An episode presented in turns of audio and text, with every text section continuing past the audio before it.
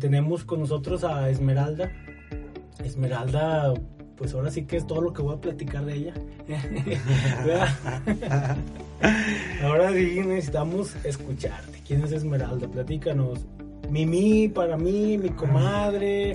Eh, es Esmeralda, Mimi, mi comadre. Esmeralda tiene cáncer. Sí. Bueno, yo soy Esmeralda, soy de Río Grande. Y pues un gusto, un placer de estar aquí con ustedes, la verdad. Este, yo todos los días le agradezco a Dios por una oportunidad más de vida. Y disfruto todo lo que hago. Entonces hay que disfrutar este, este momento que estamos aquí para compartir a todas las personas que escuchan. ¿Quién es Esmeralda? Platícanos un poquito de niña, cuántos hermanos, tus papás, tu mamá, cómo fue tu vida, de, a mejor un poquito para que se vayan entrando un poquito en quién es, ¿no? De dónde viene y qué ha hecho, porque eso es lo que queremos conocerte un poquito más. Bueno, yo tengo para empezar 33 años.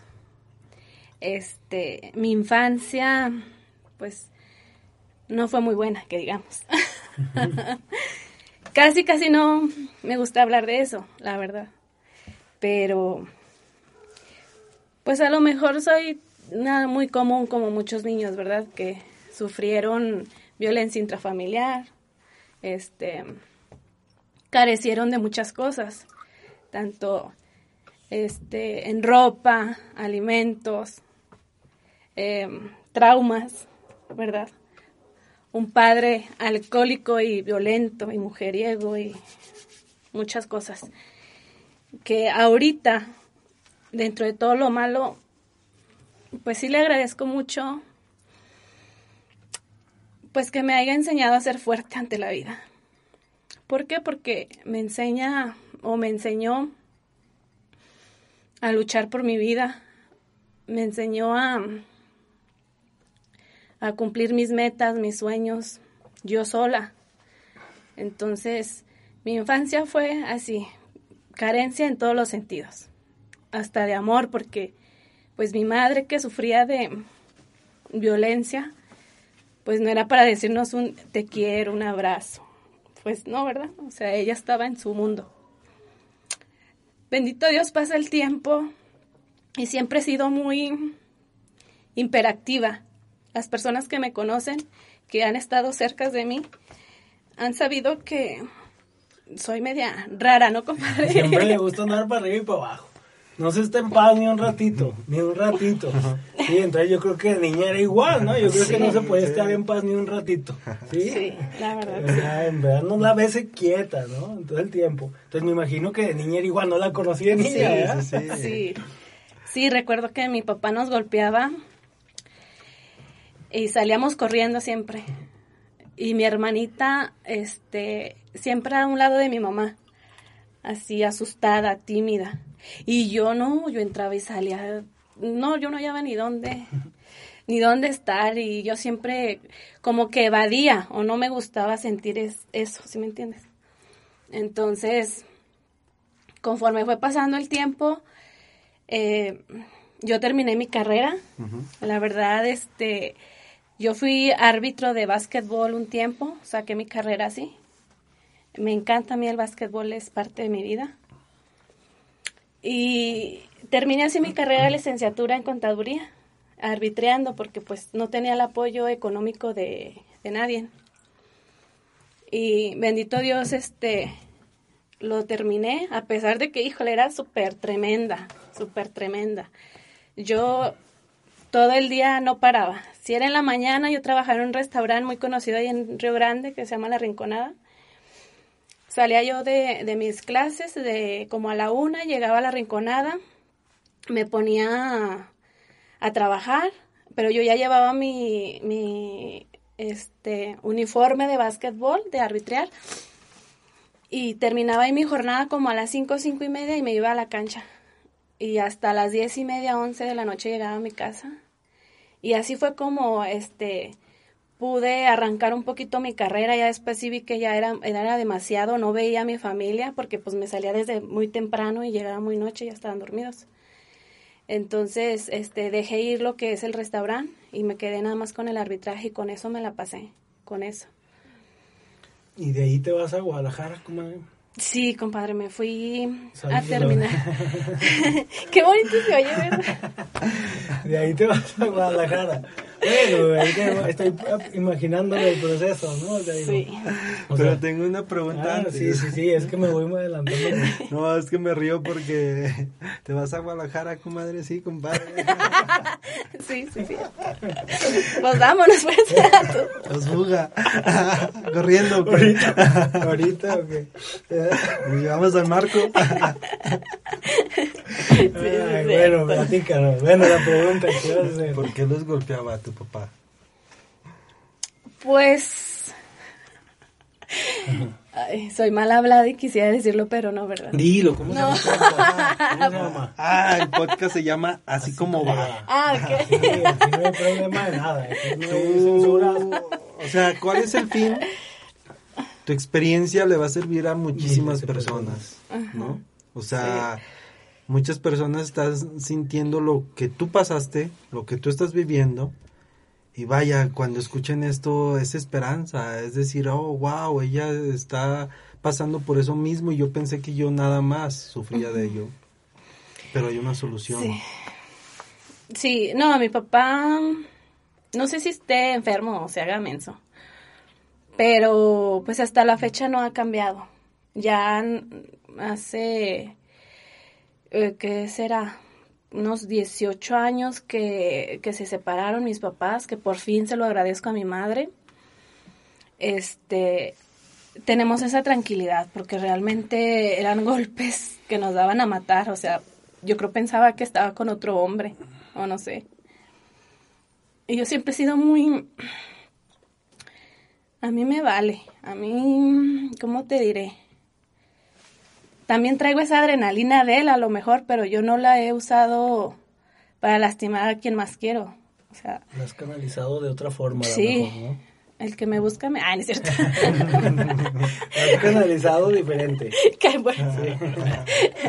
Sí, o sea, por ejemplo, yo estuve en un momento que a él me le enfrenté y le dije, dejas a mi mamá y le, me puse con las manos empuñadas. O sea, y vaya que él era algo fuerte porque pues desde pequeñas nos inculcó ese miedo. O sea, no era fácil como soltar o sacar o enfrentarlo, porque hasta la fecha, o sea, mi hermana dice, yo tengo ese miedo, yo no ni lo quiero ver, o sea, no lo quiero ver.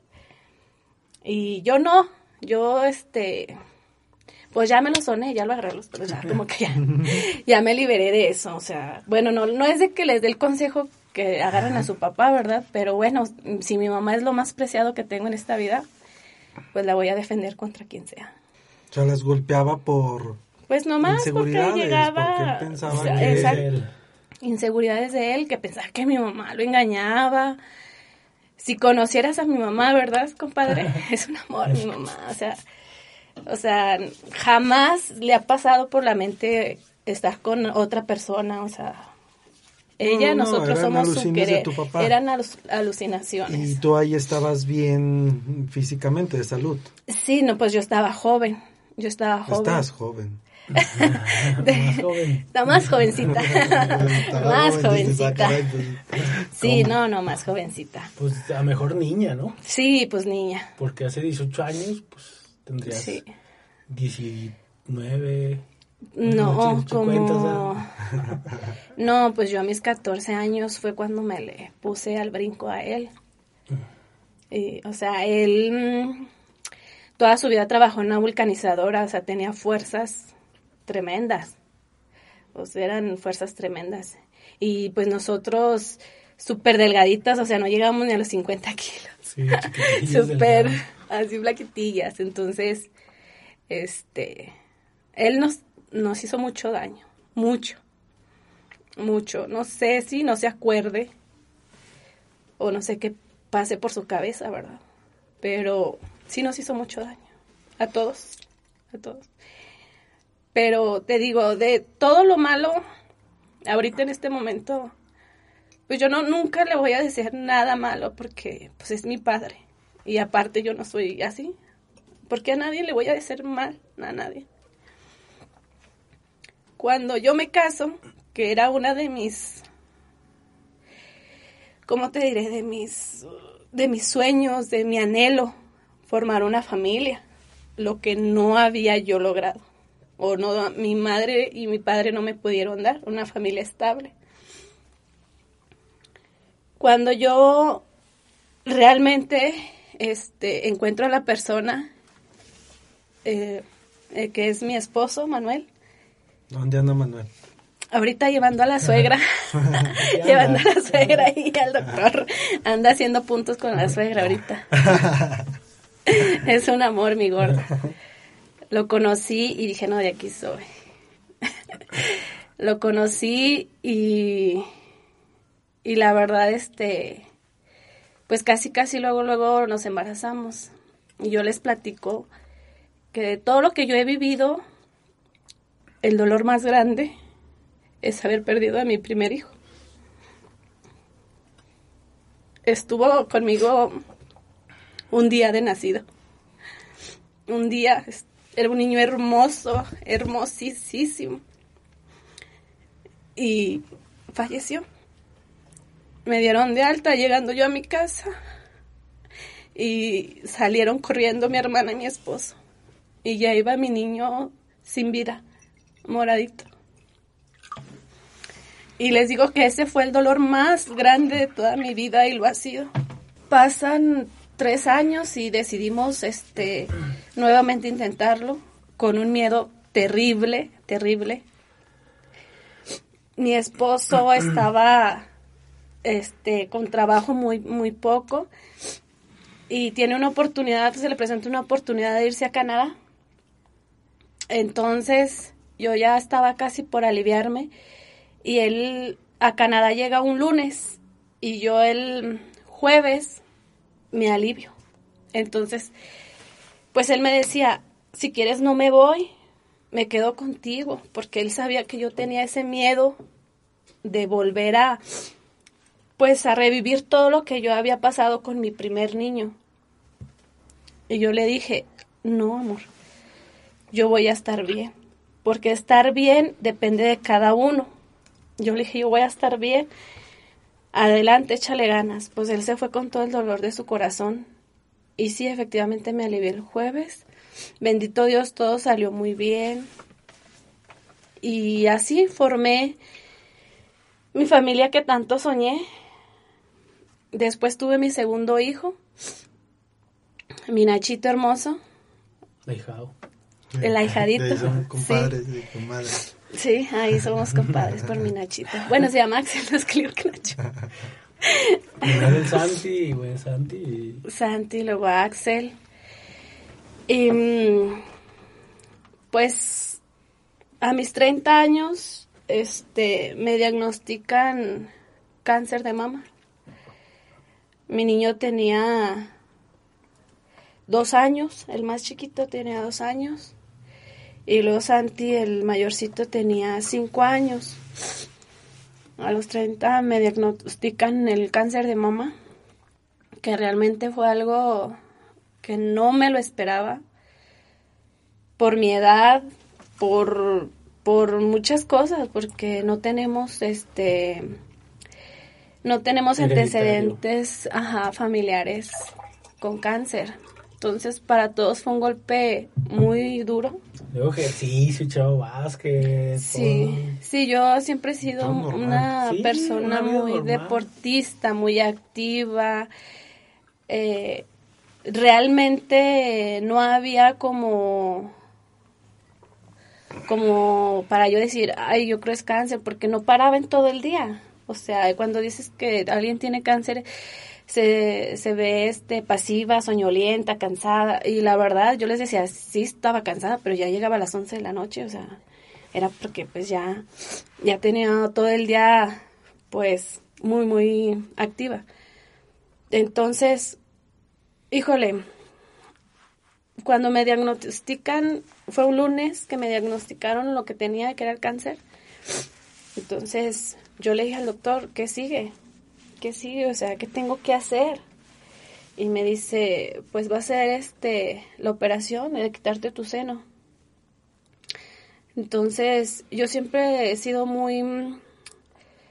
Me gusta como, eh, vestirme bien, me gusta pues enseñar, ¿verdad? bueno, no así como enseñar, pues, pues, más o menos, sí, me gusta ser así. estar fresca. Estar fresca, estar sí, fresca. Sí, sí, cómoda, guapa, la vanguardia, bien. O sea, a ti te gustaba, te gusta, pues tú decías, pues, o sea, me he visto bien, me siento cómoda, eh, pues no enseñar, sino eso, ¿no? Pues Sí. estar fresca, estar bien contigo misma, decir, pues me pongo lo que lo que yo quiero, ¿no? No tengo tabúes. Y Ajá. luego, Entonces, este, pues en el momento que te dice el doctor, no, pues te vamos a retirar tu seno, te vamos a dar quimio, se te va a caer el cabello, se te va a caer, pues, este, todos los vellitos que tengas, ceja, pestañas, y muy probable, pues, también radiaciones, entonces todo eso. Entonces sientes que tu vida se termina, ¿sí me entiendes? O sea, piensas principalmente en tus hijos. Y pienso y pensé, en ese momento dije, Dios mío, o sea, mis cosas, todo por lo que he luchado, porque no teníamos casa, nunca tuvimos casa, o sea, eran dos cuartos con los que hacíamos cocina, comedor y, y nos quedábamos mamá, papá y nos, mi hermana y yo. O sea, nunca tuvimos casa. Ahí unos cuartillos. Y, por ejemplo, la ropa, pues tenía una tía que venía de Estados Unidos y ella siempre me regalaba la ropa de su hija, de mi prima que la adoro. Pero era de mi edad y me la daban cuando ya no le quedaba y luego estaba más bajita, pues siempre andaba de Pero muy chiquito. pantalones brincacharcos bien chidote, pero me emocionaba, que hoy me es la emocionaba. moda. hoy-. Pero me emocionaba mucho porque ay, la, la ropa de mi prima en ese tiempo era para mí lo máximo. Entonces, tuve todo, todo un tiempo de, de estar luchando, de tener mis cosas, ¿sabes? O sea, para los que nos escuchan, yo ahorita a mi lado izquierdo estoy viendo una persona con cabello, muy guapa. O sea, si no me hubieras contado esto, pues yo diría que muy repuesta, ¿no? Físicamente bien, con una buena actitud. Te quedaste sin nada. Sí, bueno, gracias por el cumplido. Sí, la verdad la gente que me ve no piensa todo lo que he pasado. Jamás. O sea, te dicen, tienes cáncer de mama, se te va a caer todo, comienza el proceso y luego... Eso fue un lunes que me dicen todo lo que me va a pasar. Entonces, para el martes ya me estaban operando. Yo dije, ya, lo que se va a hacer, se va a hacer ya. Para el martes en la mañana ya me estaban operando. Fue algo difícil porque como toda mujer somos vanidosas. Aunque no, no, aunque las mujeres no se pintan o no, o no se pongan ropa a la moda, pero tan solo el hecho de tener tu cabello, o sea, es algo especial. Entonces, sí sufrí mucho porque, pues quedé pelona, completamente, sin nada de bello, ¿verdad, compadre? Sí. Sin nada. Pero dije, bueno, Pero Te- siempre con buena actitud. Siempre. Es que esa parte me sorprende. Yo nunca vi. Llegabas y ¿qué veías? No, o sea, llegaste normal. y pues un día pues ya no tenía cabello, o sea, Sí. estaba meramente pelona. Sí, pero siempre buscaba opciones de mira, esta peluca se me va a ver padre o esta no, o así cosas. mis turbantes de colores. Sí, turbantes y la verdad yo siempre la vi muy bien, ¿eh? O sea, esa parte nos llenaba de energía, o sea, yo decía, puta madre, o sea, qué padre, ¿no? O sea, siempre dice, Sí. qué padre, qué buena energía, pero no, nunca te había preguntado qué era lo que te mantenía, bueno, pues es que mm, es, o bueno, yo he visto mucha gente que no puede con el proceso, ¿no? Y esa fuerza yo no sé cómo la llevabas día a día. O sea, si no te operabas, ¿qué iba a pasar? Este, no, pues es que se- era, mu- era de operarse. Era de operarse. el- o sea, ya había varios tumorcitos. Este, era muy seguro que, que me tenía que regresar si no me la quitaba. O sea, ahí en esa parte, pues. ¿Hace cuánto fue eso? parte, Tres años. Tres años. Tres años. Mira, compadre, yo lo que siempre me mantuvo de pie y siempre me lo repetí y dije, a ver, Esmeralda, has luchado por tener físicamente o económicamente cosas vanas. O sea, que ya tengo mi casa, ya tengo mis negocios, ya tengo eh, mis muebles, ya lo que mi Padre Dios me ha ayudado a tener. Y lo he luchado y he luchado mucho. Entonces la pregunta que yo me hacía diario, ¿por qué no luchar por mi vida? Si he luchado por estar económicamente bien, ¿por qué no luchar por mi vida? Claro que puedo y puedo eso y más. Todos los miedos que tú ves a otras personas que cómo se ven, todo lo que sufren, todo lo que me causaba miedo, me causaba miedo. Pero, ¿sabes? O sea, cuando yo entré con el doctor que me dio mi primer quimio, yo le dije al doctor, doctor, ¿cómo me ve? ¿Usted qué opina de, mi enfermedad? ¿Y sabes qué me dijo? Me dijo, ¿crees en los milagros? Y yo me quedé fría. Porque sinceramente, o sea, todos, todos decimos, sí, creo en los milagros, sí, pues sí, sí existen los milagros. Pero nunca has sentido el milagro en ti. Entonces, yo no supe qué decir. Yo llegué a mi casa y yo me solté llorando y le dije, mamá, es que no puede ser posible que mi vida dependa de un milagro. Y yo me sent- así como me ves, yo me sentía así, bien. Y yo lloraba y yo decía, o sea, ¿cómo se me está yendo mi vida? ¿Cómo, cómo? Si, si yo me siento bien, o sea, ¿cómo que de un milagro? Entonces, yo le pedía mucho, mucho a Dios que me ayudara, que me, que me diera la oportunidad de seguir con mis hijos, súper pequeños, o sea, con la operación ya no pude agarrar a mi niño de dos años, ya no, o sea, ya no podía abrazarlo, o sea, muchas cosas importantes para su crecimiento. Entonces, va pasando el tiempo y me doy cuenta que Dios me está mandando a las personas indicadas, me está mandando muchos signos de alerta que me dice, tú vas a estar bien. Entonces, yo decía, Dios mío, no tengo por qué quejarme. ¿Como cuáles? Para empezar, mi familia. Mi familia estuvo al pie del cañón conmigo. Mi madre, ella se dedicó por completo en mi alimentación. Por completo, así de que yo te voy a cocinar. Mi hermana fue y se a vivir ahí conmigo. Ya después le dije, no, hermana, ya vete a tu casa. Ya estuvo. Sí, ya estuvo, hermanita. ¿no? Mi hermana, un amor. Mi cuñado, todas mis sobrinas, así me cuidaban. No querían que hiciera nada. Mi hermana se fue a vivir ahí conmigo. Y, es cierto, ella después dije, no, hermana, no te preocupes, ya te puedes ir a tu casa. este, mi hermano, por ejemplo, este, mi tía güerita, que es la hermana de mi mamá, eh, sus hijos, o sea, te juro que súper lindo, sí, la suegra de mi compadre. Yo ven, yo vengo aquí y no me re, es un amor en serio, o sea, no, no, no, o sea, nos recibe súper bien, o sea, todos esos pequeños detalles, la verdad, valen oro. Porque yo venía aquí a mis quimio y yo terminaba de mis quimio y pues terminaba media... No, no te creas. ¿Sabes qué hacía? Me iba de compras, ¿verdad, compadre? Sí, Me iba de compras. Yo, ay, vámonos, vamos a aprovechar que venimos, vámonos de compras. me encantaba, pero mi tía me consentía, me consentía mucho. Mi alimentación, todo. ¿A los cuántos días comenzaste a perder el cabello? ¿Y cómo era ese proceso de verte al espejo? Pues yo perdí mi cabello a la última semana que ya me iban a dar mi segunda quimio. Empecé a perder mi cabello. No fue nada fácil.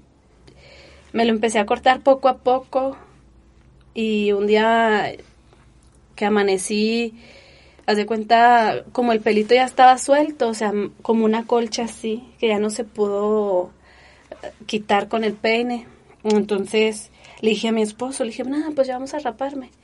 Me dijo, pues vamos. Y, y ya nos fuimos a, a una estética de confianza. Y le dije que, pues, que me hiciera el favor de cortarme la ropa.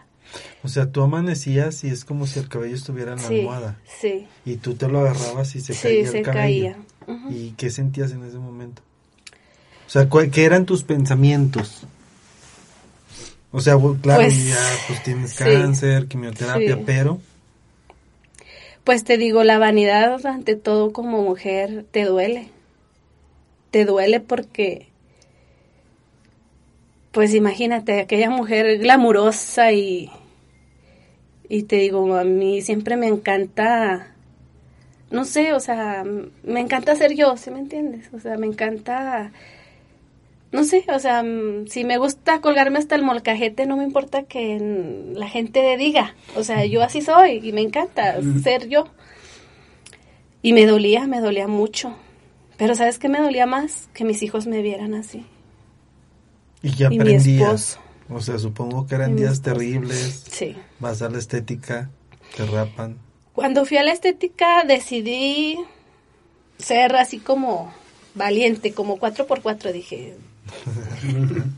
Ni Fuerte. modo. Sí, o sea, Con toda la me buena va a salir, me tiene que volver a salir y, y, y empecé al lado amargo porque es algo difícil. Lo convertí en algo positivo, ¿sí me entiendes? O sea, como dice el compadre, eh, ay, que las pelucas y que esto y que lo- me encantaba verme, me encantaba verme, ¿sí? Este, lo único que me podía era mi esposo. Yo decía, pobrecito, o sea, en la mañana verme, híjole, está canijo. O sea, tú amanecías sin pelo. Sin nada, sin nada. Él fue el único que realmente, pues ha habido todo mi proceso como hombre. O sea, sin seno. Él me curaba, sin cabello, sin nada. Te voy a hacer una pregunta que para los que nos escuchan quizás hasta puede ser grotesca, Ajá. pero estoy seguro que miles de personas, y más yo que me dedico a grabar videos y que he grabado a miles de personas, ¿sí? Y que luego me preguntan, oye, ¿por qué no le preguntaste esto? O sea, literal, tú no tienes, no tenías un seno, tu esposo te veía porque te tenía que ayudar, tú te veías al espejo sin cabello, sin un seno, ¿y qué pensabas? ¿Qué era tu percepción? ¿Qué, No qué lo podía creer. futuro? No lo podía creer que ese fuera mi final. Y lo único que hacía era no ver- verme así en el espejo. Entonces lo que hacía es que me levantaba, me bañaba y me arreglaba. Y vámonos a ver qué hago. Yo no me quería ver así. Y mi esposo le encantaba mi actitud. A mi familia, pues. Yo veía que si yo estaba triste, toda mi familia estaba triste y mis hijos. Y no podía ser así. No. Y era yo lo que yo hacía. Me ponía linda, me maquillaba, me ponía mis pestañas. Ahorita la verdad ya hay muchas cosas que que pues podemos hacer, ¿verdad? Nosotros como las mujeres. Eh, me acuerdo mucho que ya traía yo mi peluca. Y me dice una señora, ay, Esme, qué bonita se ve, qué bonito su pelo, voy a rezar mucho para que no se le caiga. Y era la peluca. Y yo, ay, Dijiste, bueno, sí, gracias. sígale. Sí, gracias. Ok, se pudiera decir que en ese momento pues te levantaba la actitud de tu Sí. familia, de tus hijos, tú misma decir no me puedo Sí. caer, pero ¿qué más? Tú te veías a las pupilas, a los ojos, supongo que le reclamaste a Dios o a la vida o a alguien, ¿no? O a ¿por qué pasó esto? Pero qué conclusión al final caía en ti que decía, venga, vamos con todo, Vamos a ¿no? darle, tenemos que levantarnos, porque yo siempre te vi con esa actitud. Sí. Nunca te vi que pensaras en otra cosa. No. Ni te he visto, ¿no? O sea, jamás. No. No, la verdad, te digo, o sea, la culpa a nadie. A nadie.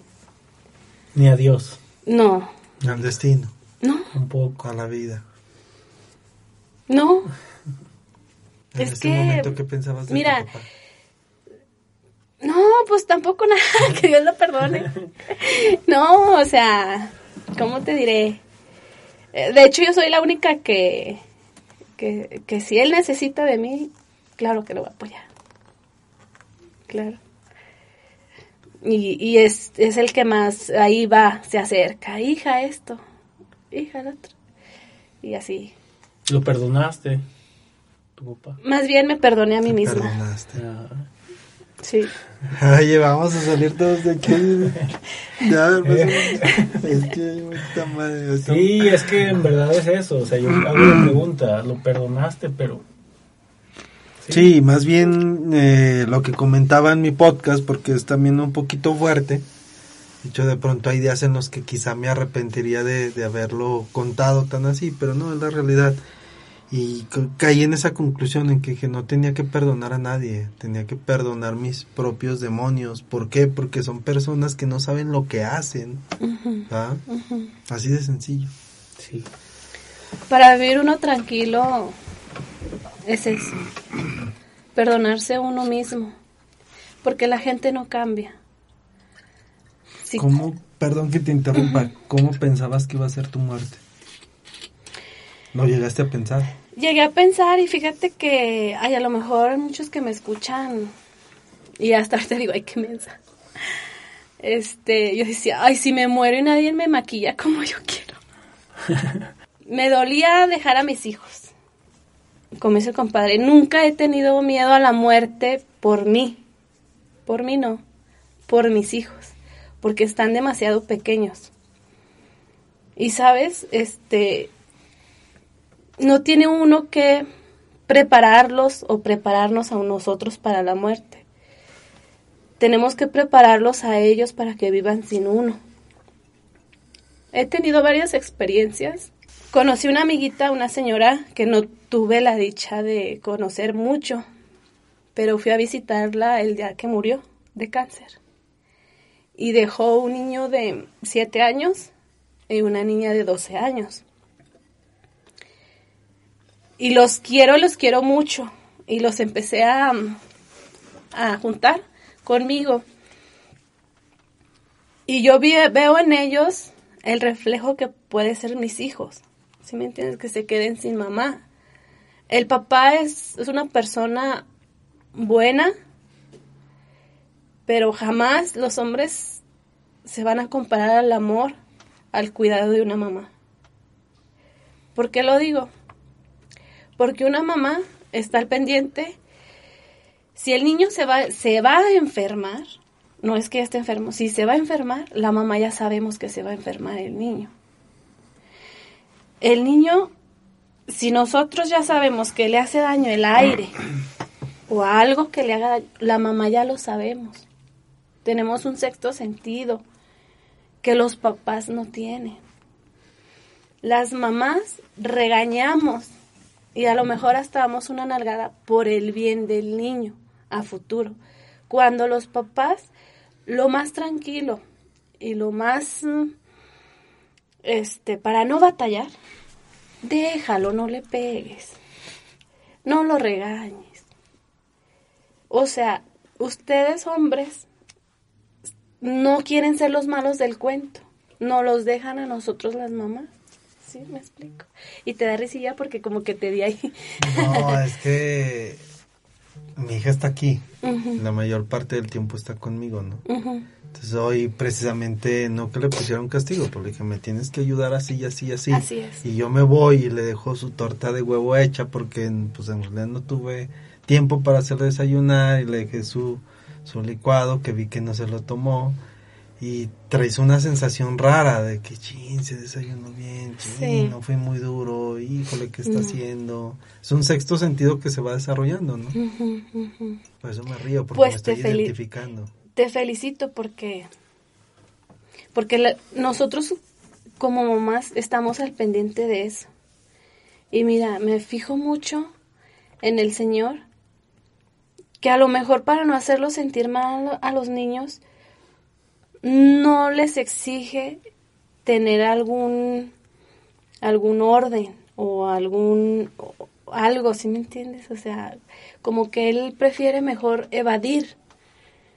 Y los niños necesitan, necesitan mucho el sentir, aunque sea un regaño, pero ellos saben que es para su bien, o sea, necesitan eso. ¿Sí me explico? Entonces, yo, por ejemplo, mis niños, a ver, están pequeños, siete años y cinco años. Comen, hijos, ya saben dónde va el plato. Todos esos pequeños detalles los va uno fortaleciendo para el futuro de mañana que uno no esté. Ellos puedan valerse por sí solos y no sufran esa carencia de la necesidad de que la mamá les haga las cosas. ¿Sí? Hijos, tiendan la cama como les haga, pero ya les explico yo cómo. Miren, así esto es lo correcto. Y así. Y ya yo siento que a lo mejor si algún día yo me llego a, a ir, lo voy a hacer más tranquila, porque yo sé que mis niños se van a valer por sí solos.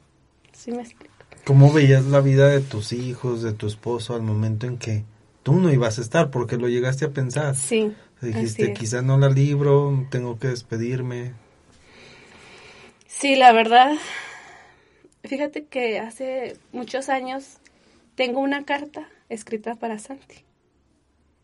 Ya de muchos años. De hecho, casi fue cuando lo tuve. Y está esa carta en la, nunca se lo había dicho a nadie, en la computadora de mi trabajo. Es una carta muy especial para mi niño. No sé por qué, no sé por qué, siento que que nadie aquí, pues, como dice la canción, ¿verdad? Lo único seguro que tenemos es la muerte.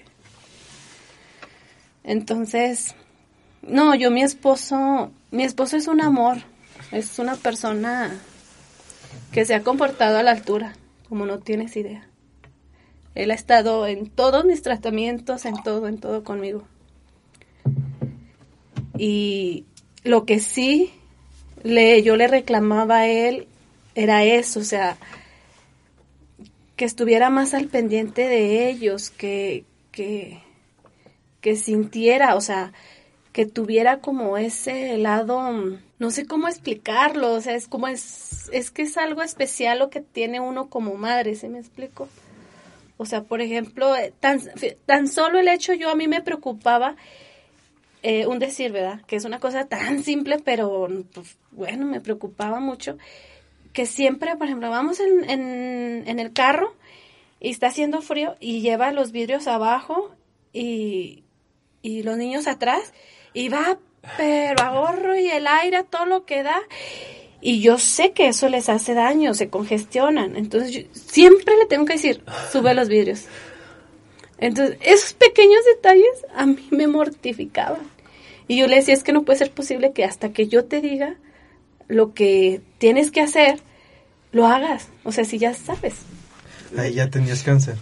Ahí ya tenía cáncer. Ya estabas muy sensible. Pues yo creo que toda la vida he estado sensible. Naciste sensible. Nací sensible. No, sí, o sea, ves esos pequeños detalles en el momento que tú dices, el día que yo no esté, ¿qué va a pasar? ¿Sí me explico? ¿Y ya soltaste? Mm, sí, sí, sí he soltado mucho. O sea, soltar no, se, no significa que, que estés lista para morir o que te vayas a morir, sino que decides dejárselo pues a Dios, ¿no? Dejárselo al universo y decir, bueno, te los encargo y, va, va a ser como ellos quieren que sea, si yo no estoy. Ajá. ¿Cómo hiciste ese proceso? Un día te viste al espejo, pensaste que ibas a morir y luego... No, siempre lo he tenido muy consciente que pues cualquier día puedo morir. Pero saliste, pasó ese proceso hace tres años y evolucionaste muy bien. Sí. Perfecto.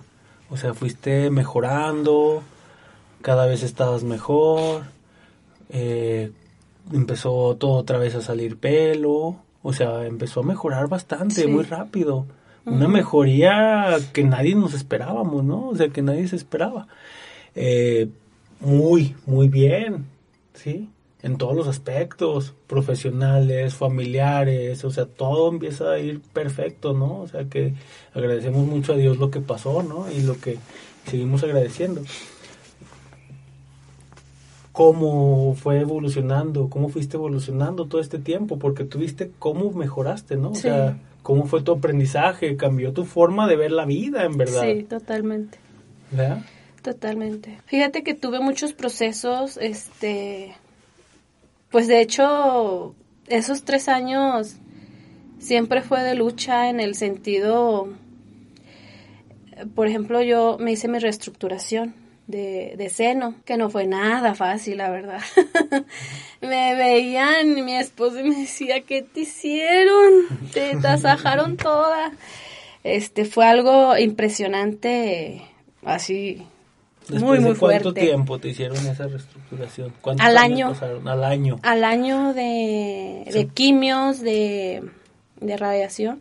Pero siempre yo creo que estaba ahí Dios contigo, ¿no? Porque las oportunidades siempre se, se, dio, ¿no? O sea, yo recuerdo esa vez ese proceso, cómo se dio ese, esa parte que fue buena, ¿no? O sea, para ti, ¿no? en verdad. Sí, o sea, es lo que te digo, o sea, siempre he puesto como las personas en el momento indicado, ¿sí? Yo ahí le agradezco mucho, este, pues a Dani, o sea, que no sé ni cómo. Es que yo recuerdo muy bien este proceso, porque veníamos de Jerez, de ver a un buen amigo Gerardo y a, su esposa Noemí, y de Jerez le dimos raya a su hermana que es médico, y empezamos por algo platicar, que ella trabajaba con, con un médico... Eh, cirujano. Cirujano. Y empezamos a platicar y por algo están las cosas que había oportunidad de que hubiera esa reestructuración. Entonces Dani se conecta, se contacta, conocíamos al cirujano, Dani conocía al cirujano y se da la oportunidad de que rápido, no sé, fue un proceso bien corto de esa reestructuración. Sí, o sea, por eso te digo que las cosas se dan y Dios siempre está ahí, ¿no? Sí. Entonces Dios estuvo ahí en ese momento, llegó esa reestructuración que fue un cambio importante, yo creo que en ese momento muy importante para ti y que dio otro paso más para que te sintieras mejor, ¿no? Sí. sí. Entonces, por eso es que yo digo, ha sido tan rápido. Tantas cosas han ido, en verdad buenas, ¿no? Ese crecimiento, porque pues en verdad el proceso familiar fue fuerte, ¿sí? O sea, en verdad es, ah, que sigue. Y vemos que todo va bien. Y luego se da esta otra parte de la reestructuración, ah, qué bueno, y sigue bien, ¿sí? Entonces vamos bien. Sí. Pero vaya, llega esa oportunidad al año, pero ¿cómo fue el año? Era mes 10, ¿no? ¿Te llegaste a acostumbrar a no tener un seno? Bueno, ahí manejamos prótesis. No era nada fácil cada vez que me bañaba verme así. Nada fácil. Sí, cuando te bañabas era no tengo y no tengo. O sea, menciono esto porque quizás les digo, puede, puede parecer morboso, pero no, para las personas que sufren por un proceso así y que no tienen el dinero, los medios, la actitud, la energía siquiera de, de pensar en una reestructuración, dicen, pues así ya voy a estar toda la vida. Ya, o a lo mejor no tienen ni siquiera el pensamiento, los recursos de acceder a algo así, ¿no? Y se vuelven conformistas o lo aceptan y dicen, pues así va a ser toda mi vida y punto, ¿no? Pues mira, a veces este no hay los medios, como dices tú. Y aparte de los medios, a veces la condición física tampoco no te lo permite una cirugía de, de este grado. Es difícil bañarte y verte así, no es nada fácil. Pero sí lo que debemos de, de entender todas las mujeres es que el físico no importa, no importa. O sea, Debemos de querernos tal y cual como somos. En realidad una oportunidad así de vida es lo mejor que podemos tener, porque hay personas que no tienen esa oportunidad que Dios nos ha dado a nosotros, que hay accidentes, que hay infartos, que hay derrames, y desafortunadamente no tienen esa oportunidad de luchar. Entonces hay que agradecerle a Dios cada día, cada día que nos levantemos, darle las gracias de respirar nuevamente. Un pecho mm, salen sobrando. El hombre que va a estar contigo va a estar de corazón, no va a estar por tus pechos ni nada de eso. No va a estar por vanidad. No. No va a estar por el físico. mi esposo de mi, mi, esposo no quería que me hiciera la reestructuración. Él tenía miedo que me pasara algo. Él me decía que no. Pero de por miedo a eso.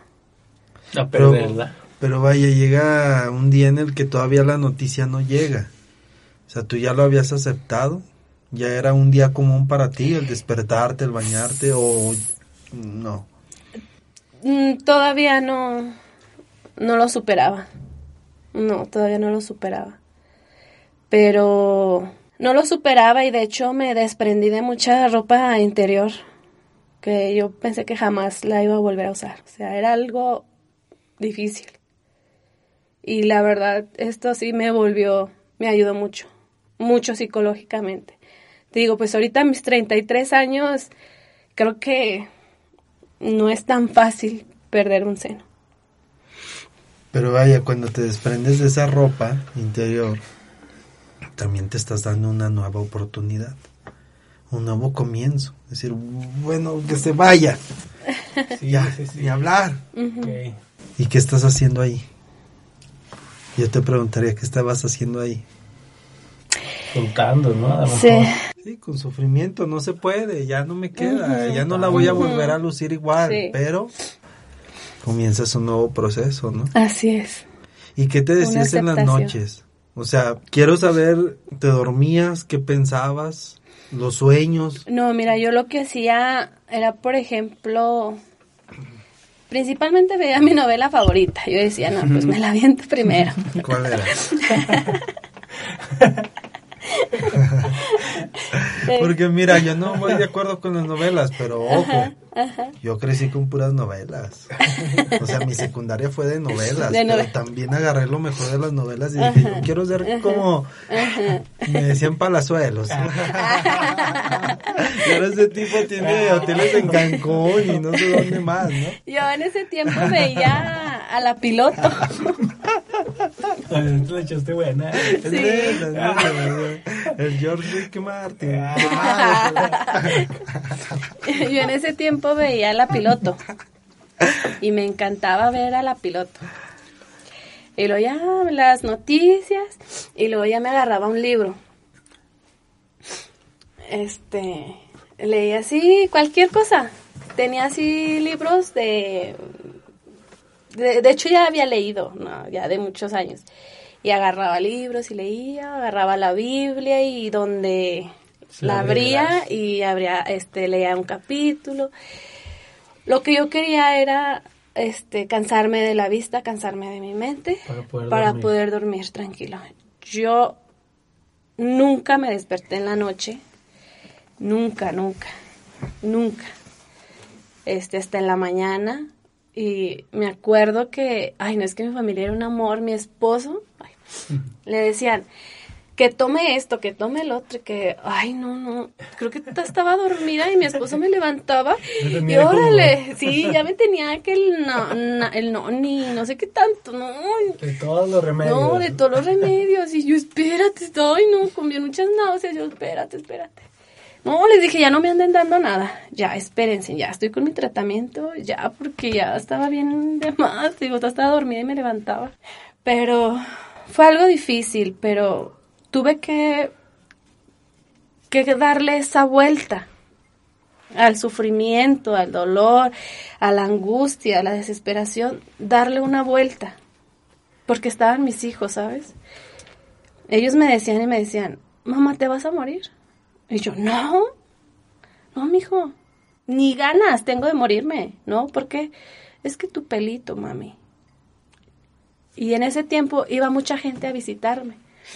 Entonces la gente a veces es imprudente porque te está preguntando pregunte lo mismo, ¿sí me entiendes? Entonces ellos escuchaban, escuchaban a cinco años, dos años, mami, ¿te vas a morir? No, mijo. Entonces decidí, ¿saben qué? Ya no quiero visitas aquí no ha pasado nada y vamos a echarle ganas. Entonces en ese momento decidiste, o sea, tú decidiste dejar eso atrás, comenzar. O sea, aquí decido. Darle la vuelta. Darle la vuelta. Así es. Pero ¿cómo? O sea, yo te digo cómo porque muchos estamos en un proceso diferente o de algo que nos está pasando y no sabemos cómo, o sea, cómo se le hace, cómo das la vuelta, cómo decides, o sea, en qué momento o de dónde te agarras fuerzas, ¿no? Siempre nos preguntamos de dónde. o, sea. para ser más claros, ¿no? Quizá no sé si tengas como que mismas pensamientos, mismos pensamientos, pero ayer mi hija me dice, oye, ¿por qué no vendemos tacos en la noche? Quiere decir que ha escuchado, pues que no ha caído dinero, ¿va? y ella trata de ayudar, entonces pues tú con toda la actitud y dices, no, no, no, o sea, sabías que con un podcast voy a ganar 10 veces lo que... Y andas con toda la actitud, pero al día siguiente resulta que despiertas diferente, ¿no? Y dices, ¿cómo le doy la vuelta a esto? ¿Cómo? ¿Cómo se le da la vuelta? O sea, por más vas a correr a las 5 de la mañana, traes positivismo, tratas de que tu día sea placentero, pero te das cuenta que estás diferente y la gente te lo dice, oye, pues andas raro, ¿no? ¿Cómo le das la vuelta? Pues no sé. Yo decidí así. Fue un momento. Sí. Pues mi motivación fueron ellos. Yo no quería verlos más tristes, ni que se hicieran preguntas que ni ellos saben ni cómo hacerlas, ni, ni quién le puede contestar, ni nada, ¿sí me entiendes? O sea, yo no quería seguirlos dañando. Y sí, recuerdo que no había día que yo no me arreglara. No había día que yo me levantara y que en chanclas, que jamás. No, mis niños. De hecho, eran unos tremendos porque yo llevaba mi turbante así, íbamos en la camioneta en el centro y mami, me lo quitaban, me quitaban el turbante así en la calle y yo, ay, no, y yo lo tomaba así de que, pues de juego, ¿verdad? Y nos reíamos todos y, así, no, la nada pasábamos. Nada, así, pelón, así, peloncito. O sea, pero si sentías, eso no me lo quiten, ¿no? Sí, O sea, sentías sí, por dentro, no me sí, lo quiten. Y sí. tú les dabas la mejor sonrisa Sí, de juego. así es. Y por dentro dices, no Así me lo es. quiten. Así es, Sí. Así es. Qué o sea, qué padre tener esa fuerza. Es que en verdad no, no, no, no, no lo entiendo, ¿verdad? O sea, no entiendo tanta buena actitud. O sea, pero los niños te cambiaron, en verdad. Sí. O sea, no, los opción. niños son mi... No hay opción. No, no hay opción. Yo, el otro día que platicamos, este, bueno, hace... ¿Cuándo fue que me...? No Diez- recuerdo. dos semanas. Como 15 días, ¿no? Hace como 15 días recibo la noticia nuevamente que tengo metástasis en la columna. Entonces, yo andaba chueca, yo ya tenía como un mes chueca y chueca y, y sin embargo abrí mi tiendita de cosméticos. ¿verdad? Sí, sí, sí. Ese día que la inauguré, herví en temperatura del dolor y todas, o sea, todos me veían enterita. Hasta el rato que le dije a mi esposo, ya ven por mí porque no, no aguanto ya. Igual mi niño, este, que su graduación, decía que su graduación salió del kinder y por la pandemia pues no hay graduaciones. Entonces, ay no, le organizé una caravana con la familia y vámonos, y una carne asada y todo. No podía caminar, te lo juro, pero yo andaba al 100. O sea que si ustedes me veían, Esme anda súper bien. Que son tres años que todo va bien, Jorge. ¿Sí? Y esa noticia es nueva, hace 15 Sí, días. Sí, 15 días. ¿Sí? O sea, ya habíamos, o ya, ya habíamos porque me considero es la familia, ¿no? Y lo vives. Sí, entonces esa parte ya, ya había salido. Entonces, esa noticia nos cayó muy pesada hace 15 días otra vez, ¿no? O sea, otra, hace 15 días nos dicen eh, que vuelve a aparecer eso, que ya se había logrado salir, ¿verdad? Sí.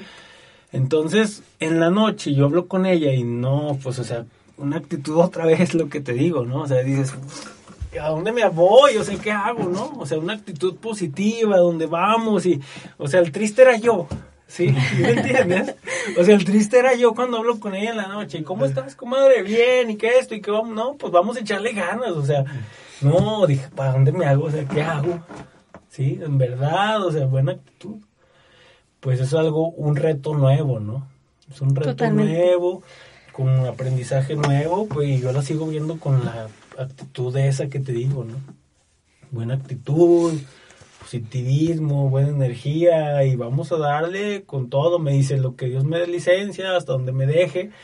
Pues ella trabaja en una empresa que se dedica a vender materiales y no nos ha platicado, pero es gerente de esa empresa, es vendedora de esa empresa, esa empresa ha crecido mucho en Río Grande, o sea, en verdad, y luego tienen una tienda, y luego tienen un negocio, o sea, rentas. en rentas de sillas, de mobiliario, o sea, no, no la ves parar, Jorge, ni la vas a ver. Me dijo, así me lleven, te voy a platicar lo que me dijo, así me lleven en silla de ruedas, ahí voy a estar en mi negocio. Entonces dices, ¿qué más queremos en verdad, no? O sea, ¿qué más queremos? ¿Eh? No, no, no, o sea, te cambia, ese día me cambió el mindset y dije, tú estás sufriendo por cosas, ¿qué cosas te pegan? Por dinero, o sea, el dinero es vano, en verdad, ¿no? El dinero es vano. Valoremos la vida día a día, valoremos, val- valoremos el despertarnos día a día valoremos. Entonces me deja un aprendizaje diario, diario. Eh, o sea, no puedo hablar tanto porque en verdad me llena de emoción el estar, ¿no? O sea, me llena de emoción y eso es lo que... Es que no tengo palabras, Jorge, en verdad. Porque es puro aprendizaje el estar con ella. Sí, y, y quizá yo ahorita hasta me siento como, pues sí, tal cual, me siento como tonto, ¿no? De que sufres por cosas tan tontas, por palabras que, que te dices a ti mismo, por circunstancias que tú creas, ¿no? Lo que dices del dinero, pues supongo que estamos viviendo una situación igual y dices, pues no cae la lana, no cae la lana, sigue cerrado, sigue cerrado la, la economía, no llega, ¿qué voy a hacer? ¿Qué voy a hacer con mi hija? Eh, eso no es lo importante, tienes energía, Salud. salud, manos, corazón, Salud, Salud. Jorge.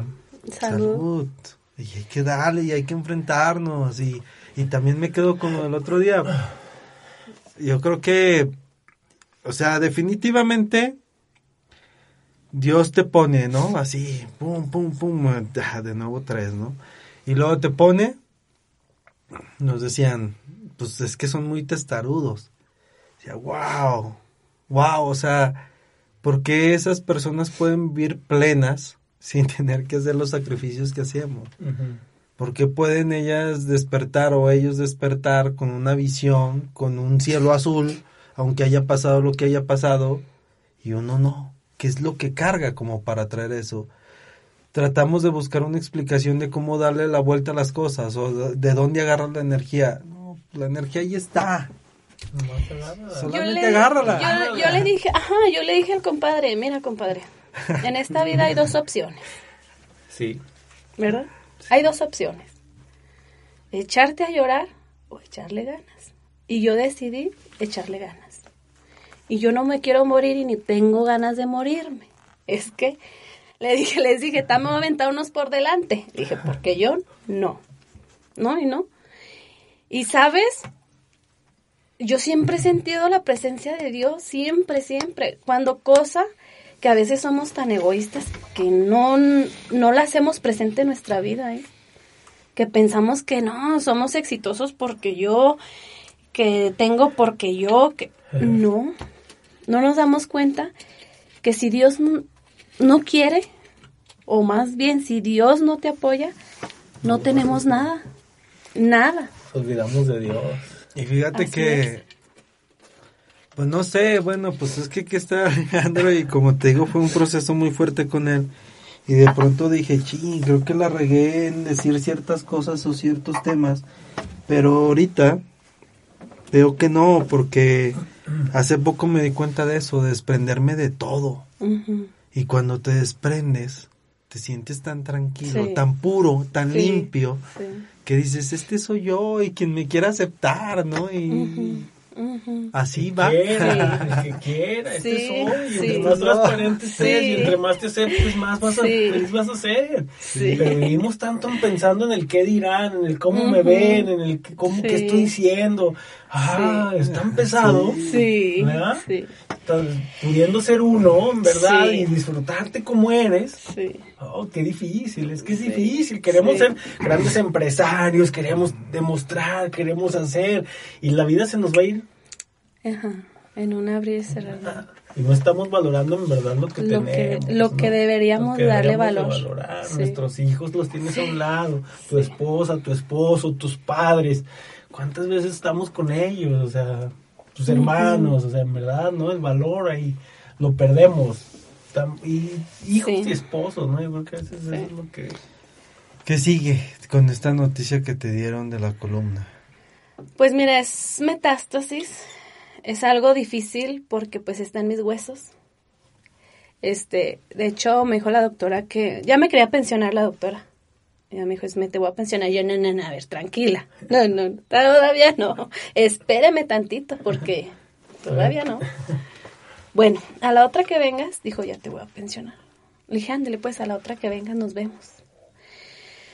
Y le dije, Dios mío, ay no, porque tengo mi tumor en, así, la- pues en medio de la columna, ¿verdad? Así, aquí. Entonces es por eso que tengo mucho dolor. De hecho, la pierna izquierda ya no tenía fuerzas. Para yo poderme subir al carro, la tenía que agarrar y subírmela. Y pues muy, muy chueca. Y aunque me acostaba, sentía yo el dolor. Entonces, este, me dijo la doctora que algún golpe, alguna caída que tuviera, se me podía lesionar ese huesito y quedar inválida. Días yo anteriores, que yo andaba muy mala, mi mamá me decía, hija, es que ya deja de trabajar, no trabajes tanto, porque yo traía ese proyecto de mi nueva tienda, de mi tiendita de cosméticos. Me decía, hija, es que no trabajes tanto. Le digo, mamá, mira mamá, yo en la empresa que estoy, este, el señor don Felipe Aparicio es un alma de Dios, es un señor, es mi ejemplo, mi ejemplo, es mi admiración. Porque me ha apoyado, ¿vale? Como no tienes idea. Mucho me ha apoyado. Entonces yo le dije a mi mamá, le dije, mira mamá, el día que yo no le sirva a esa empresa, me van a dar una patada. ¿Y sabes qué? Aunque yo ande en silla de ruedas, yo quiero ir a mi negocio. Yo ya sabía como que algo iba a pasar. Ya, yo lo presentía. Y de hecho cuando me dijeron eso, le dije, ¿ya ves, mamá? Y dije, bendito Dios, ahora tengo mi negocio. Porque yo no voy a dejar de... Es como mi energía, es como mi vida, trabajar, sentirme ocupada. Sí me- es, es algo, para mí me, me da mucha vitalidad, sentirme útil, ¿sí? Mis hijos, no, a lo mejor no les dejo nada a mis hijos, pero sí les quiero dejar un gran ejemplo. Un gran ejemplo en todos los sentidos. Si ellos llegan a tener mi enfermedad, que no decaigan, que se acuerden de que su mamá era una valiente, era una guerrera, que no se daba por vencida. Yo quiero que ellos digan, mi mamá era trabajadora, mi mamá era esto. Y yo quiero tener eso, dejarles a mis hijos, la mejor herencia para mis hijos. Ahorita, bendito Dios, tenemos otras oportunidades, no se las digo hasta que esté yo 100% segura. Ahorita estoy mucho mejor, muchísimo mejor, bendito Dios. Le comentaba al compadre ahorita que veníamos que no quiero, no quería decir en, en ya ves el Face, ahorita todo pone uno, ¿verdad?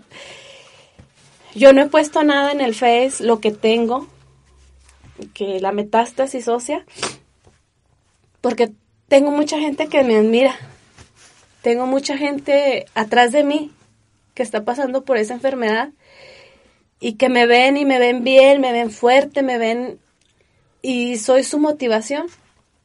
Entonces yo le decía al compadre, no quiero que vayan a decaer, que piensen que a ellas también les va a pasar lo mismo. O sea, todos los cuerpos son diferentes, todos, todos son diferentes. Eh, a mí, desafortunadamente, en la etapa que me lo encontraron, el cáncer de mama, pues tuvo que hacer metástasis. Era una mayor probabilidad de hacer metástasis. Y la metástasis que se hace en el cáncer de mama y en el cáncer de mm, próstata, pues cae en, en los huesos. Entonces, este, yo me siento plena, me siento feliz, me siento fuerte, más fuerte que nunca. Y yo estoy segura que no me voy a morir, no me voy a morir. Dios me ha enseñado que Él está conmigo en, conmigo en cada momento, Digo, porque siento así, mira, de cada cosa que hago, siento así como algo que Él me abre las puertas, Él me pone a las personas indicadas. Entonces, no tengo miedo. Yo no tengo miedo a la muerte como el compadre. ¿Qué te va a pasar en los próximos años? En los próximos años yo me veo con mi tienda grandota, única, ahí en Río Grande. En la salud. Pues me veo bien. Bien. Exitosa y Vas a vencer. Sí, así será. Todo. Todo. Me veo con mis hijos grandes, unos muchachos. Entonces está bien que te escuchen. ¿Verdad que sí? Que sepan lo que no saben. Porque eso les va a dar otra vez fuerza y más ánimos.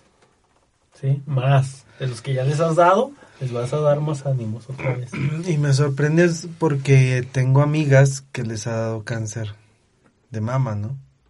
Entonces si las ves y dices, ching, pues parece que o les va a ganar o acabaron muy acabadas. Y tú estás completa, o sea, yo te veo y yo te yo pudiera no, vamos a subir una foto porque sí. video, ¿no?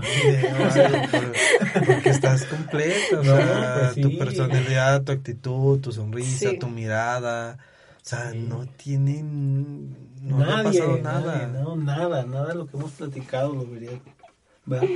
Porque van a escuchar, sí, pero no van a ver. No van a ver. es ahora la evolución que, que pensé el otro día, Alex. Ajá. Bueno, es que entre cada podcast, pues que salió una alucino. De, con fotos, ya ves que te pedía más fotos de Celeste. Sí. Para hacer videos y subirlos a YouTube. Y entonces quedaría el audio con fotos, ¿no? Uh -huh. O con pequeños videos que grabemos sí, aquí es, mismo. Porque sería impresionante, o sea, yo creo que quien esté escuchando diría, ah, pues cómo será esa persona. Sí. Estará acabada, traerá todavía su turbante, ¿no? O, no, ¿cómo, cómo no. es esa persona? Y cuando te vean van a decir, pues yo puedo. Sí. Uh -huh. O sea, fíjate, si personas como nosotros, a mí me acabas de decir, güey, pues levántate, no, no chingues, cabrón. O sea, literal. sí, o sea, que estamos... Te estás adolorido por Nada. lo que corriste. No manches, no sabes. Porque no llegabas al kilómetro. 35, o sea, No, no. Pues es que cada quien tiene sus sus problemas. O sea, cada quien. ¿Hasta qué edad te ves con vida? Yo, viejita con mi viejita. ¿Qué edad? Pues no sé. No sé, muy viejita. 70, 80. Sí, a lo mejor. ¿Y si mueres antes? Pues ni modo. ¿Qué le dirías a tus hijos? Que los amo. Que ellos fueron mi vida. Y que todo lo que estoy haciendo, luchando por mi vida, es para ellos y por ellos. ¿Qué le dirías a las personas que se dejan vencer? No, que no se dejen vencer. Que no se dejen vencer por nada ni nadie en esto.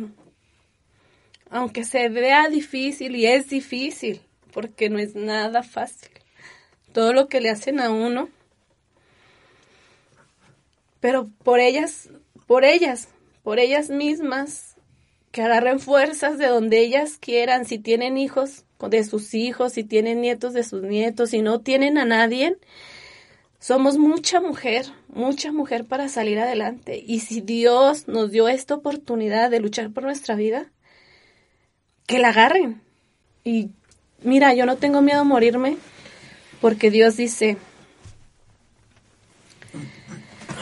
que morir no es el final, sino es el inicio de una nueva vida. ¿Qué le dirías a tu compadre? Ay, pues que es una... Así como va. ¿Cómo va? Así como va. Si tú Pues que llegaras lo quiero a, fallecer antes,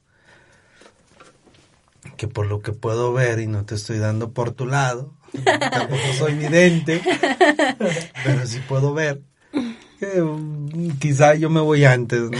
Se me hace que unos cuantos... Sí, Ah, no es pues es que uno anda bien aferrado a sus ideales. Si, yo le, si yo le pedí a Dios, la otra vez le decía a Dani, digo, ay, ojalá Dios me dé por día llegar a los 45. O sea, ¿sí me entiendes? No, ¿qué onda? Ya no, espérate, como que a los 45. Ya, ya no invites a ese cabrón de Jorge, no eh, manches. No, pero es que siempre he pensado, siempre he tenido la visión como he vivido, que en verdad yo voy muy acelerado, mi forma de vivir Sí. ha sido muy rápida, que no Sí. sé en verdad, siempre estoy pensando en esto, todo el tiempo en morir, ¿no? O sea, todo el tiempo, y él decía, ni, ay, ojalá Dios me dé otros 15, 20 años más, y dice, ¿por qué tan poquito? Y dice, le digo, bueno, yo voy a un mínimo de 20 años. Pero ni yo pienso en morirme, compadre. Fíjate ¿Cómo va a que ser yo posible? me, me identifico mucho con Alex porque es como si estuviera leyendo mi historia de vida o mi pensamiento, ¿no? O sea, esto que dice es lo que yo, eso sí, me decía antes de sufrir mi crisis económica existencial, ¿no? Porque yo me iba a morir a los 33 años. Tú pensabas. Sí, yo pensaba, por eso me tenía que dar prisa. Por eso tenía que vivir intensamente todo, por eso tenía que crear mis negocios, mi estabilidad económica. Me daba un pavor que llegaran los 33. Hasta que un día me dijeron, sí, vas a morir, pero por dentro, cabrón. Eso es lo que te va a pasar. Y así pasó, pum, ¿no? Y ahora sé que voy a... No, yo sí Pues me veo más de 100 años, ¿eh? Fácil. Es que no, fíjate, o sea, somos tan... Cuando somos niños, estamos pensando tanto en ser adolescentes, en cumplir los... O sea, en ser adolescentes. Y luego somos adolescentes y estamos apurados en cumplir los 18 mayores de edad para hacer cosas, ¿verdad? Y luego ya cumplimos los 18 años y estamos tan apurados en, en casarnos. en- La vida es eso, vida. O sea, hay que disfrutar cada momento. No tenemos por qué. La prisa no debemos de tenerla en cuenta porque lo único seguro es la muerte. Entonces, ¿para qué? ¿Para qué te quieres morir tan pronto? O sea, no, no, No, y por qué no cambiar el chip. O sea, nos han Ajá. enseñado que la muerte es como mala, ¿no? Es como se Ujú. acabó la vida. No sabemos, la muerte puede ser Así es. mejor. un misterio grandioso. O sea, me Sí. decía el otro día eh, mi coach de vida, ahora sí ya lo puedo decir, mi coach de vida, en que un día me mandó un mensaje que decía por el misterio de la vida, vive por el misterio de la vida y la vida es eterna, ¿no? Y la vida tiene más fases, no nomás es Ujú. esta, esta nomás es una, la que conocemos o creemos o queremos creer conocer pero va más allá. O sea, lo que tú ahorita estás transmitiéndonos, fíjate, ya afectaste a dos personas, ¿no? Las estás dejando, si ya estaban medio güeyes y ya las estás dejando pendejas. Lo que estás haciendo con nosotros, entonces, esa resistencia, ¿no? A no morir, esa resistencia a no dejar a tus hijos, a tu, a tu esposo, la forma en la que te expresas de tus, de tu esposo, yo quisiera conocer a tu esposo, la forma en la que percibes la vida, cómo dejaste atrás, no sé si lo dejaste el rencor hacia tu padre, pero tras pensar en la muerte dices, pues es pequeño. yo creo que sí lo dejaste atrás, ¿no? El rencor. Sí, pues te digo, Pues no, es que aparte yo soy así, o sea, a lo mejor he hecho madres, pero nomás se me pasan los cinco minutos y yo no soy rencorosa, tengo carácter fuerte, soy de carácter fuerte a veces. Digo las cosas medias claras, no sé. Pero no, yo en mi vida no hay rencor. En mi vida no, no, no, o sea, realmente no hay tiempo para eso. Yo amo, amo lo que soy, lo que hago, lo que tengo, todo. O sea, realmente no hay espacio para eso. Pues a lo que voy. Eres un ángel. quizá no te vuelva a ver. Me dejaste algo, quizá no te vuelvan a escuchar. Pero quienes se dan la oportunidad de escuchar a esa persona, ese testimonio les va a dejar algo, ¿no? Y uf, es tan volátil que en eso se convierte. Una enseñanza, Sí. un libro, ¿no? Una, una pluma en el aire, una nube, un rayo de sol, uf, una pizca. Qué chido. Gracias. Qué chido por, por estar. No, pues más bien me generan más dudas y sigo. Ay, Dios. Ay, No, pues Pregúnteme, seguimos, todavía hay tiempo, No pregúnteme. pude hablar en todo el podcast, George. Ya son las cuatro. Yo nomás pude escuchar. Tengo cita, híjole, de a las tres, y- de tres y media a cuatro tengo Sí, cita. pues así es ¡Qué aquí, padre! así es aquí, se nos van las horas y no, nunca le terminamos, nunca acaban los podcasts. Qué Nunca padre. acaban Nunca acaban, nunca acaban y nos dejan pura enseñanza y reflexión, en verdad nunca terminamos. Pues no, terminan, quedan muchas cosas, Jorge, en verdad, siempre, ¿no? Quedan muchas cosas por seguir, eh, pues yo me quedo en verdad siempre con tu buena actitud y con tu enseñanza de vida. Y pues en verdad, eh, es que no pude hablar todo el podcast, no pude hablar, ¿sí? En verdad me quedo y pues sabes que eh, cuentas conmigo, ¿no? Y con nosotros, con digo nosotros, mi, Dani y, mi familia. Y cuentan con nosotros para todo, siempre hemos estado y, y a lo mejor no lo demostramos de la manera correcta, pero creo que ahí vamos a estar siempre. En verdad, me veo que te queda mucho camino, ¿no? Entonces nos dejas mucha enseñanza, te agradezco el tiempo que nos diste el día de hoy, eh, la enseñanza que nos das y pues me llevo en verdad mucho. Cada vez que te veo y cada vez que te escucho es pura enseñanza, en verdad. Me haces que, que ponga los pies en la tierra, ¿no? Y que en verdad eh, esa humildad, esa nobleza y esas ganas de vivir, que no las tenemos a veces, ¿no? O sea, que se nos olvida esas ganas de vivir, ese ánimo del día a día, ¿no? Que diario tenemos que levantarnos. En estos momentos que estamos viviendo por la pandemia, ¿cómo estamos viviendo, no? Enfocándonos en cosas que no debemos, por lo que sí deberíamos estar enfocados. Entonces te agradezco muchísimo, sabes que te quiero mucho, sabes que, que estamos aquí y pues no, no pude, hoy me quedé callado y Jorge me ayudó muchísimo, y nos guió, yo escuché y fui un invitado más, ya vine a hacer compañía. No, gracias a ustedes, la verdad, este es muy reactificante, pues volver a vivir, ¿verdad? Volver a, a recordar todo este proceso desde mi infancia. Pues la verdad, ahí están las respuestas, ¿eh? ¿De dónde saco tanta fuerza?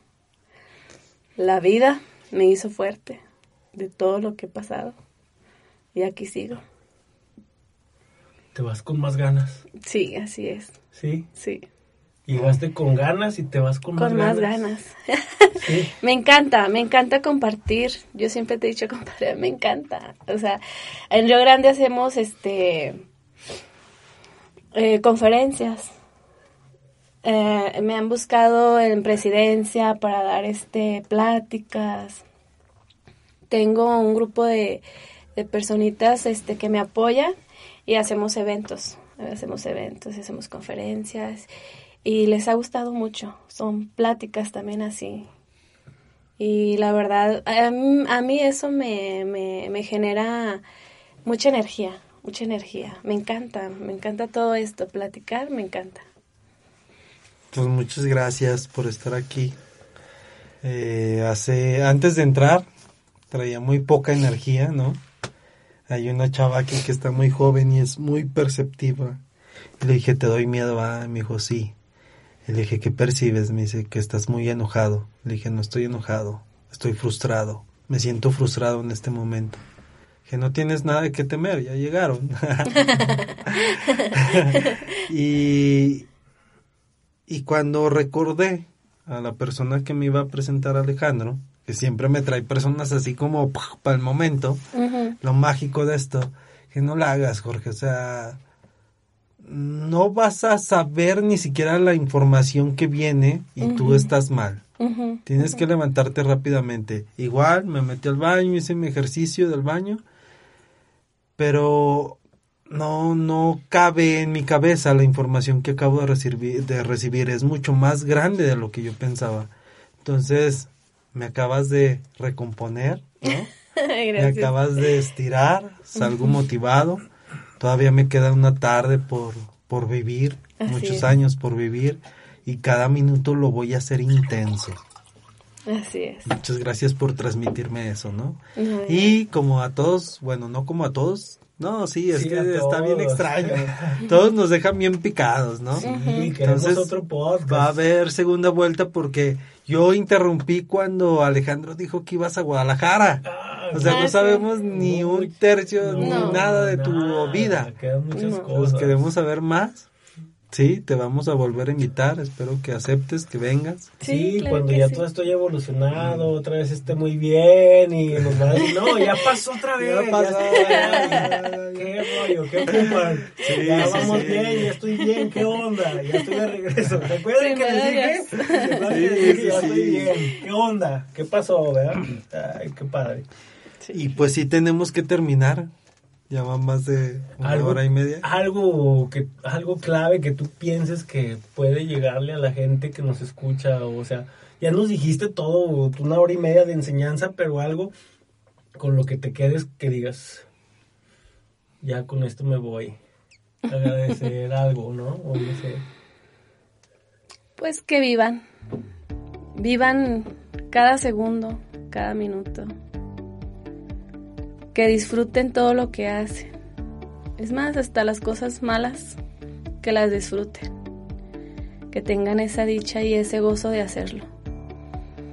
Y pues aquí estamos y lo que se les ofrezca, aquí estamos, porque pues un mensaje, una llamada con todo gusto. Sí. Qué Con chido. todo gusto. Pues muchas gracias.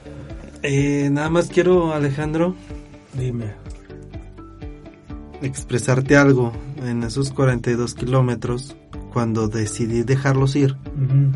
Dejarlos ir en forma de de no enfrascarme en ese proceso, porque tenía que terminar ese proceso. Pero jamás voy a olvidar algo. Sea. Bueno, son muchas cosas, pero algo que me causa mucha energía es cuando hacíamos el podcast de de Forest Gump. Jamás voy a olvidar tu cara con gran energía que se movía de un lado para otro. que realmente me, me impuso algo que realmente ese día me transmitió. Muchas gracias. Cualquier cosa, aquí estoy. ¿No? Igualmente, ¿no? O sea, eh, terminamos un proceso de trabajar en muchas cosas juntos, pero creo que se hizo un lazo muy fuerte con Jorge, ¿no? Se hizo un lazo más allá de, de solo trabajo, se hizo una amistad muy fuerte y que sé que esto va a continuar muchos años, ¿no? Entonces trabajamos juntos cerca de tres meses muy intensos. Pero se reforzó muchas cosas, entonces por eso ahorita cada quien está haciendo las cosas por su lado, pero estamos unidos en esto, ¿sí? Por algo siguió esto. Sí. Por algo siguió esto, por algo siguió este proyecto, ¿no? Así Porque es. los demás se concluyen, pero este sí. No, igualmente, Dios. porque sabes que aquí estamos y sabes, pues ya, ya sabes. Ya sabes, Por- ya Sí, qué. Pues muchas gracias. Así como va. Mucha energía el día de hoy. Gracias.